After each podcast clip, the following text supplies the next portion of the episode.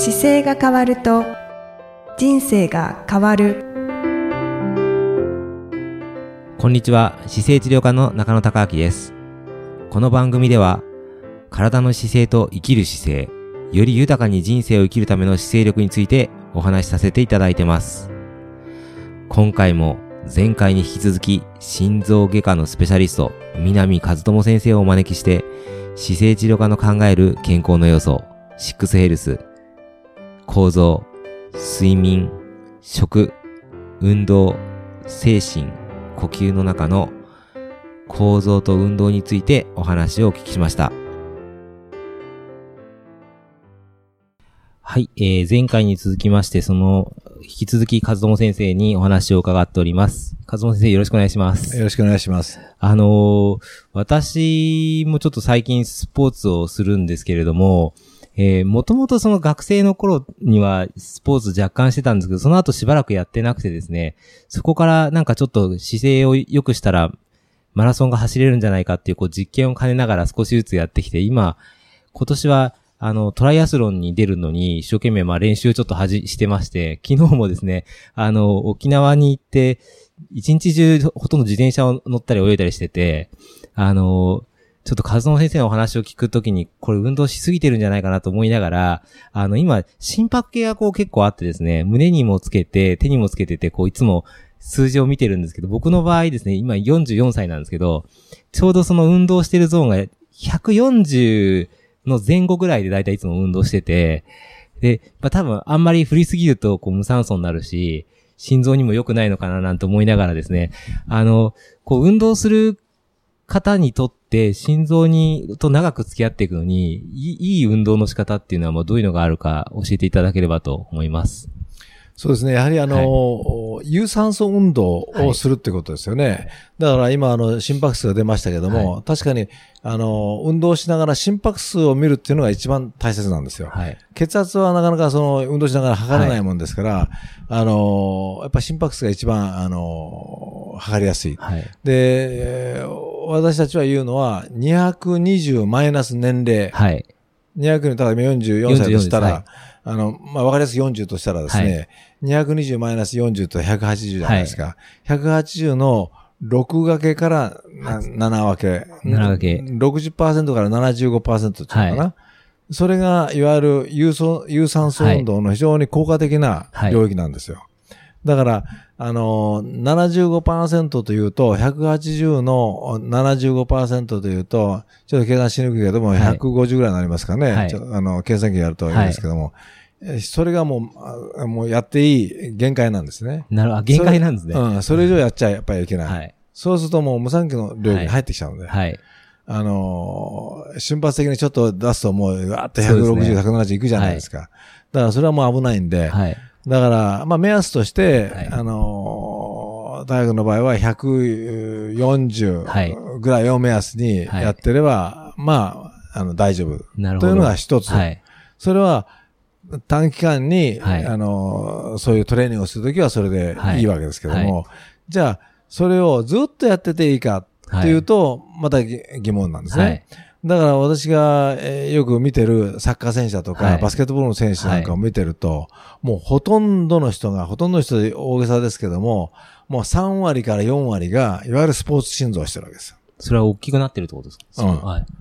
だから、あのー、まあ、大きくなってるってことが、はい。あの、いいように取ら、取られてる、まあ、視聴者もおられると思うんですね。はい、だから、そこが大きな間違いで、はいいわゆる心臓の筋肉と、はい、いわゆる骨格筋というのは、はい、まあもちろん両方とも黄門筋という一つのあの種類の筋肉なんだけども、はい、だけど細胞の種類が違うわけですよね。心臓の筋肉というのは、もう永遠に動く、うん、永遠じゃおかしいですけど、はい、永久的に動けるような、あの細胞。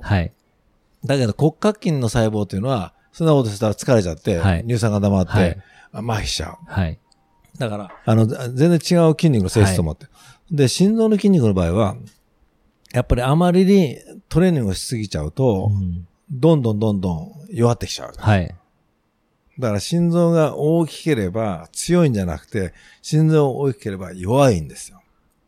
なるほど。全然、だから、筋肉のあの質が違う。だからその、あんまりスポーツをしすぎちゃうと、やはり、あの、例えば140、1分後に140な140回、えー、やって、あの、はい、心臓動いてれば、はい、それだけ、あの、トレーニングされちゃうわけじゃないですか。はい、だから心臓の場合は、あの、鍛えられちゃう。はい、鍛えられるってことが全くやっちゃいけないことなんですよ。なるほど。心臓の筋肉じゃ鍛えちゃいけないわけです。鍛えちゃいけない。鍛えたら弱くなっていく。なるほど。だから骨格筋の場合は鍛えれば鍛えるほど、はい、ボディビルダーやってれば鍛えたら強くなるじゃないですか。はい。それと全く逆と思っていただいたらいい。へえ。っていうのは、心臓の筋肉っていうのは、まず、こう、大きくなっていく、大きくなっていく、多少こうのなるんですよ。だこれ以上大きくなれないから、はい。どんどんどん中に飛行してきちゃうわけ。ああ、なるほど。心筋がすごい熱くなってくる。はい。熱くなってくると、結局心筋も、あの、もう中にはもちろん心臓の中に血液入ってるわけですけども、はいはい、心臓の筋肉にも血液がいかないとダメなわけじゃないですか。はい、骨格筋と同じように。はい、その心臓の筋肉の中にどのように血液が来るかというと、いわゆる心臓から出てきた血液が、まず一番大切な臓器である心臓に血液を。肝臓動脈。それを肝臓動脈って言うんですか。肝動脈ね。はい、肝動脈。肝動脈から血液が行くわけです。はい。その時に、肝動脈に行く血流が、はい、結局、心筋が大きくなっちゃうもんだから、はい、相対的に足らなくなっちゃうああ、なるほど。いわゆる虚血の状況になるわけ。はい、虚血。はい、血が足らない状況を虚血というわけですけど、そうすると、あのー、まあ、言ってみたら、いつもその田んぼに、本来なら水が浸っていなきゃいけないのに、田んぼに水がちょろちょろ、ちょろちょろしか流れてない状況になったら、田んぼは枯渇するでしょう。はい。それと同じように心臓の筋肉も枯渇してくる。はい。そうすると虚血の状況になってくると、どんどんどん筋肉が、筋肉の細胞が死んでいっちゃって、うん、いわゆる繊維化してきてしまうわけ。へもう、あの、麦わらのようになってるわけ。本当は筋肉の、筋肉があるのに、それがもう、繊維が中に入ってきて、はい。あの、動け動くけども、全然こう、はい、白出する力がなくなってくる。はいへえ、押し出せなくなって押し出せなくなってで、その、どんどん飛行してくるから、うん、内空も、どんどん狭くなってくる。はい。だ内空が狭くなってくるとどういうことかって言ったら、一回に出す量が、はい、本来の 100cc ぐらい出すのが、これが80、70、60ぐらいしか出せなくなってる。比較されたら40ぐらいしか出せない。はい。で40しか出せなかったら、その40の血液を頭、手足、肝臓、腎臓、お腹、腸、全部分配しなくちゃいけない。はい。はいすべての臓器に血流、血液が足らなくなってくる。なるほど。だから心臓というのは、もう常にもう回数で稼いで送ろうする。一、はい、回、まあ、例えば40なら40出すとしたら、はい、40を1分間に60出せば、あの、四六24じゃないですか。240cc じゃないですか。はい、はい、そうするとその倍ぐらいの、あの、あれを、回数で回さないと、必要な血流が体の中に回らないということになってくる。なるほど。そうすると、じゃあ運動ししてるときは、その心臓の送り方が小さくなってくるリスクを伴いながら運動していくってことですね。そうそうそれをどんどんどんどん年々年々そうなってくるから、飛行して飛行して。で、あの、スポーツやってる人は突然死っていうのはそれですよね。なるほど。突然死。別に、その、いわゆるクラシカルな心筋梗塞じゃないわけね。はい。クラシカルな心筋梗塞はどういうことかというと、冠動脈の一本や二本が詰まって、はいはい、そこに血液がいかなくなる。はい。これが心筋梗塞じゃないですか。はい。だけど、あの、スポーツ心臓の場合は、血液がだんだんだんだん十分に行き渡らなくなって、はい。心臓そのものの動きがだんだん悪くなっていく。だけど、は、あの、走る。はい、だけど走る。からアドレナリンで鞭打ちながら走ってるわけです。はい。だからアメリカでいう、あのまあ、格言じゃないですけど言葉として、うん、running to the death という言い方するわけです。はい、死ぬために走るみたいな。running to death。はい。死ぬ、死に行く。死に行く、うん、はい、うん。死に行くために走るみたいな。それ当然そうなんね。うん、だから、あの、そういう、その、まあ、解剖学的、生理的な、うん、あの、ところをちょっとでも把握すれば、ああ、じゃあ、スポーツのはそんな危ないんだなって。うん、だ100人いれば30人、40人にそうやって死に剤来てるわけだから、だから、その、まあ今サッカーで盛り上がりましたけども、ああいう人の中にもう何人と死んでいく人いるわけですよ。なるほど。ね。じゃあ普通にスポーツしてる方でも、うんやりすぎてるとそのゾーンに入ってくる。あそうそうそう。もう全くそうですね。はいこの間あの、先生にちょっとご紹介した患者さんで、あの、58歳の方で、僕が、あの、問診してる時に、いや、最近心臓がちょっと痛くてっていう話をしたら、まあ、いつも、じこのじゅ、どうもお話聞いたら10年ぐらいはいつも毎朝走ってて、でもちょっとエスカレートしてきてて、あの、初め2キロ、3キロだったのが、やっぱりこの3年ぐらいは10キロぐらいをずっとこう走られていくのと、たまにこうなんかちょっとスピードをやりたくなって、早く走ろうとしたら、なんかちょっと胸が苦しいことがあってっていうのがあったので、先生に今ご紹介したんですけど、そうですね。あのあの人見ましたけども、はいはいまあ、あの人まさしくそうなんですね。典型的なあの、おそらくこのラジオを聞いてなければいいんですけども、聞いてたしたはいらもう、えっと、真っ青になっちゃうかもしれないですけど、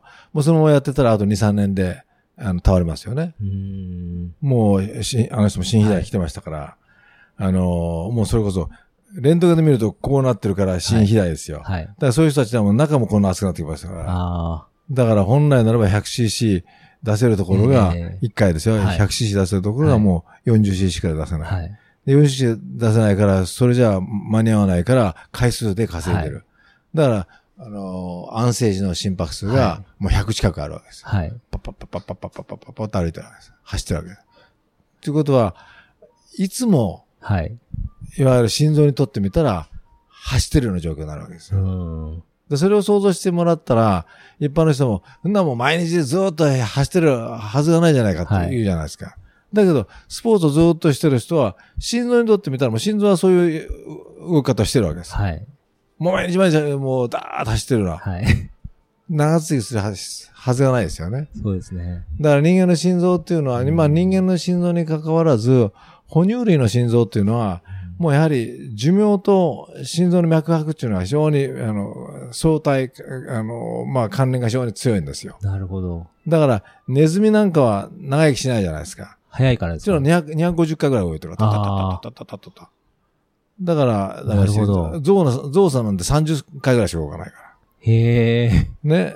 だから、ぼっ、ぼっとぐらいしか動かないから。その代わり1回に250とか 300cc 出すわけだよへねー。体が大きいから。だから、あの、一番、あの、まあ、わかりやすいのは、まあ、簡単なのは、うん例えば患者さんを見るじゃないですか。はそうそう、脈を取る。はい。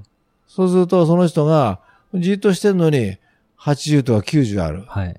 高いですね。それなんかおかしいわけですよ。うん、そうですね。で、何かおかしいと言った時に、あの、まあ、健康そうに見えてれば、は日焼けもして、ある程度健康そうに見えてれば、あなたスポーツやりすぎでしょうね。そうなんですよね。私毎日5キロ走らないと気が済まないんですよ。なるほど。というのは、もう、それが、典型的な、あの、答えですよ。あで、もう一つの方は、いや、私は別にスポーツも何もしないんですけど、うんっていう人であれば、やはり心臓そのものに気質的ななんか病、病変があると。あ。うん。何かの具合で心臓に十分に血が通ってない。から一生懸命働こうとしてると。これは自律神経の働きで、あの、神経が、あの、いや、お前もうちょっと頑張って働かないとダメだよ、つって、こう、動かしてるわけですね。アドレナリンが出て。だから、しょっちゅうアドレナリンが出た状態になってるわけですよ。だからそういう人も、えー頓死する可能性が非常に高いわけですよ。そうすると安静時の脈拍っていうのが非常に大事なんですかものすごく大事です。うん。安静時の脈拍。うん。それから、少しこう運動した時にはい、どういうスピードで脈拍が上がっていくか。はい。っていうことですね。あの、だからもう非常にこう、心肥大が来てるような人だうと、ちょっと動いたら、はいもうすぐに140、150いっちゃいますよ。回数で稼がないと、はいあの、酸素が十分にいかないわけですから。なるほど。そっか、じゃあ、運動、さっきのあの、方なんかだと、3000メートルのこう、タイムトライアルするときに、最近は、なんか手が痺れてきて乳酸が溜まるっていう表現をされてたんですけど、乳酸が溜まってるわけじゃなくて、多分心臓が苦しくて、いや、あの、乳乳酸が溜まってるには間違いないわけ。だから心臓が十分に血液を送れなくなってるから。なるほど。だから、あちこちに乳酸が溜まってきちゃうわけです。頭にも、あ頭の場合は乳酸じゃないけど、頭にも十分に、あの、栄養がいかなくなって、酸素とグルコースですよね。グルコースいかなくなって、あの、ぼーっとしてきちゃうと。そある、あれ、あれですね、ある程度年齢の方で、やっぱり運動してて、心臓が心配になってる方っていうのは、やっぱり一回心臓ドックを受けた方がいいんですかね。これはね、あの、私は、あの、やっぱ心臓ドック、心臓血管ドックを、うん、もうやっぱ50歳になれば、す、べ、ての人にやりなさいと、勧めてるんですね。それは、なぜかというと、はい、まあ今日も、あの、割と、それに匹敵するような患者さん来られたんですけども、はい、あの、エベレスト登ってて、はい、えー、急に胸が痛くなって、はい、心筋心筋梗塞を起こして、あの、死にもりで帰,、まあ、帰ってこれたからいいんですけども、その人なんかも、いや、いわゆる健康診断って受けてなかったんですかって言って、いや、毎年受けてたんですよ。はい、もうこれが大きな間違いなんです。大きな間違い。だから、健康診断を受けてます。うん、というのが、はい、もうこれがもう非常に危ない。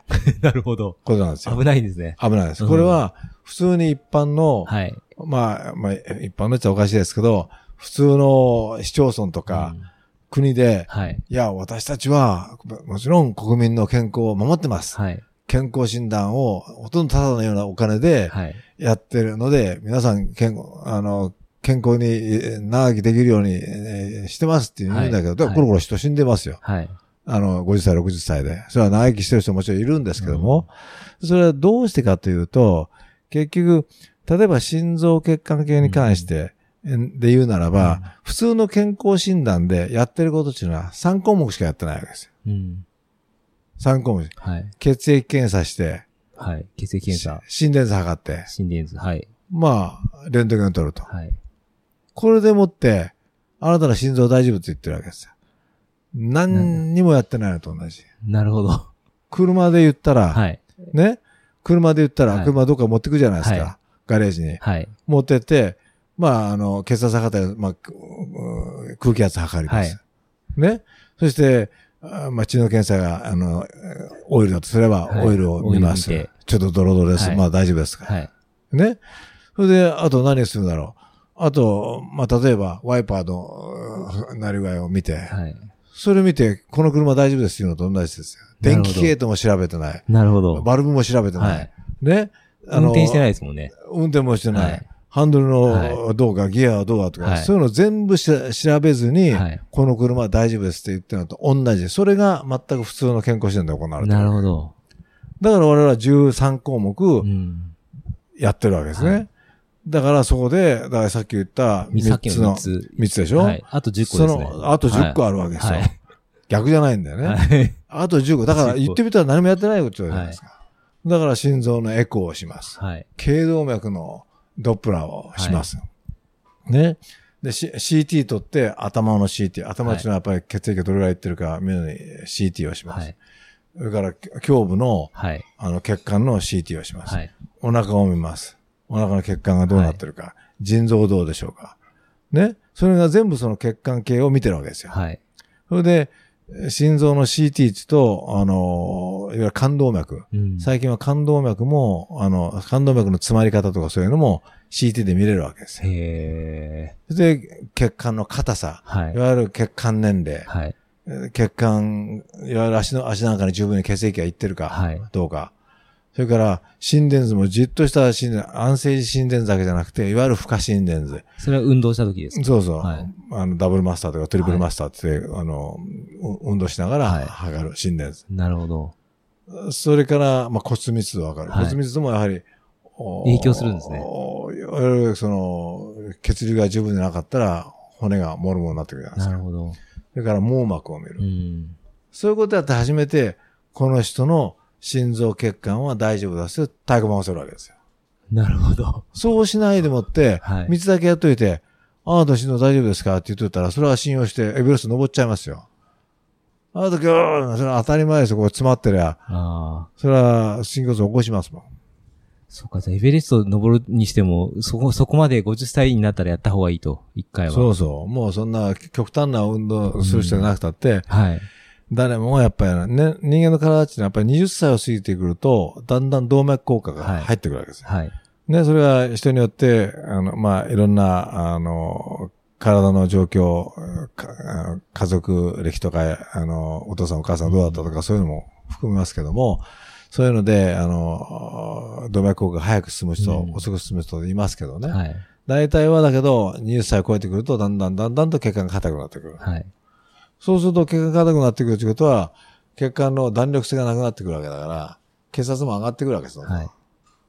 だから、あの、その血圧の上がり具合だとか、はい血管の飛行の仕方とか、はい。そういうのを全部調べとかないからね。そうすると、あ、大丈夫ですよ。どうですか？あの、あソライアスロンもやるんですか？じゃあ、あなただったら大丈夫でしょ。はい。とんでもないです。あんたがでできるはずがないでしょっていうことにななり得ますよね。それ調べてからやった方が安全ですね。やっぱあり。ん調べてからじゃない、調べないとやっちゃダメだってやっちゃダメ。なるほど。うんやっちゃダメですよ。今だとじゃあ、あれですよね、和友先生の大崎の病院になんか伺えば、インターネットから予約していけば、そういう検査が簡単に受けれる。できます。はいあの、いつでも予約していただければ。ね。僕も周りに、あの、結構、やっぱり運動す、これ聞いてる方はもしかするとエベレスト行く方もいるかもしれないですけど、私の周りにもなんか行きたいっていう話が出てきてて、うんみんなそこまでのでも検査はしてないと思うので、うん。あの、まず身内から進めていきたいと。うん。そうですよね。はい。だから、まあ、あのね、あの、高君のところの身内の人にも、やっぱ心臓悪い人い,、いるわけですかそうら、ですね。やはり、まあ、人間の体っていうのは、循環器系の病気になる家系と、はいそれから眼系の家系っていうのに二つに分かれるんですよ。あ二つなんですね、大きく。多くは二つ。うまあ、その後に感染症だとはいかありますけども、多くは二つなんですよ。はい。だから、お父さんが癌で亡くなった運の中と、やっぱり癌系とはい思ったらいいんだけども、はいだけど、あの、悪い生活習慣なんかしてたら、やっぱり心骨を起こすのでね、はい。あの、そこをきちっと調べなくちゃいけないということなんですよ。うんだから、普通のし市町村でやってる、はい。あの健康診断やりましたっはい。ていうだけでは、むしろ私なんか冗談紛れにやらない方がいいと。なるほど。やって、量かとか言って出されると、いもういいと思って、やっちゃうわけですよ。はい。でそういう人たちはみんな心骨が倒れてきちゃうわけですよね。あの、あれですよね。和夫先生のお話を今日聞くにあたって、僕、あの、久しぶりに日本人の死因の数字を拾ってたんですけど、やっぱり、あの、40歳以上になると、いあれですよね。いもともと、癌が40歳以上で死因の要素が多くて、2位が心疾患ですもんね。で、3位が脳血管疾患っていううんはいそう。だから、心臓、心臓血管と脳血管合わせると、はいもうしその両方が一番多いわけですよ。同じですよね。うん。癌がだいたい今40%ぐらいですから、はで、心臓疾患30%、はい。脳が25%があるから、それ両方合わせると、一番やっぱ一番多いわけですうよ。ん。ね。だから、あぜひやはり、えー心臓血管をきちっと調べるっていうのが大切ですよね。で気づいたら、あの、和友先生の書籍にいっぱい載ってる食事の仕方とか、うん。あの、感動する 話もそうですけど、いかに人間がこう、自律神経バランスよく生活するかとか、そういうところを今度注意していくとか、気にしすぎないけどした方がいいっていうところですよね。そうですよね。ですからまあ、予防、病気にならない前に、ちゃんと予防する。予防するためには、自分の体が今どういう状況になってるかはいっていうことを把握しないといけないんですよね。はい。いや、本当に、あいや、なかなか勉強になることばっかりで、心臓の話はでも本当に先生におは僕、いろいろお話を伺えるので、いつも、あの、新しい情報が手に入ってありがたいんですけど、本当になんか世の中の常識というか知らないことだらけな感じがしますね。僕も自分は父親が、あの、よく血管の、人間は血管だけは買い替えが効かないんだよっていう話をよくしてて、あの、ホースにうちの父は例えてましたけど、あの、人間の血管をこう、外に太陽のとこに出しといたようなホースにすると、こう、クラックが入ってきて、で、運動したりすると、こう、突然、クラックから水が漏れちゃうから、あの、そういうことをしないように、こう、いかに血管にいい食事をしなきゃいけないかとかっていうのを、まあ、子供の頃から言ってましたけど、まあ、ちょっと特殊な家系だったので、そうかもしれない。いや、本当にね、それがもう一番の、一般の人に分かりやすい例でしょ。はいね、日向にずっとホースを置いといたら、はい。硬くなってきますよ、そら。はそれで、もろもろしてきますよ。い。はい。で、ちょっと、あの、蛇口を開けて、はい。ちょっと圧を、圧で流せば、はいピシピシピシと水が漏れてきますよ。当たり前のことなんで、それは人間の体ももちろんそうなんですよ。そね。それは漏れたところが頭であれば脳出血になるし、はい。心臓血管破れれば、はい。あの、動脈解離だとか、ね、動脈瘤になるわけですよね。いや、そうですね、本当に。自律神経の働きも、僕、あの、背骨を見る立場からいくと、こう、背骨のそばにやっぱり交感神経と交感神経の極、極っていうか一番いいものが全部背骨を通ってるので、背骨の動きがこう悪いと、あ、この人は自律神経のバランス悪いのかななんて思って見てるんですけど、そういうところもやっぱりありますよね。そうですよね。あのー、やっぱ姿勢が悪いと、はい、もう、私なんかよりも、ね、高くのがよく知ってるけども、姿勢が悪いと、やはり、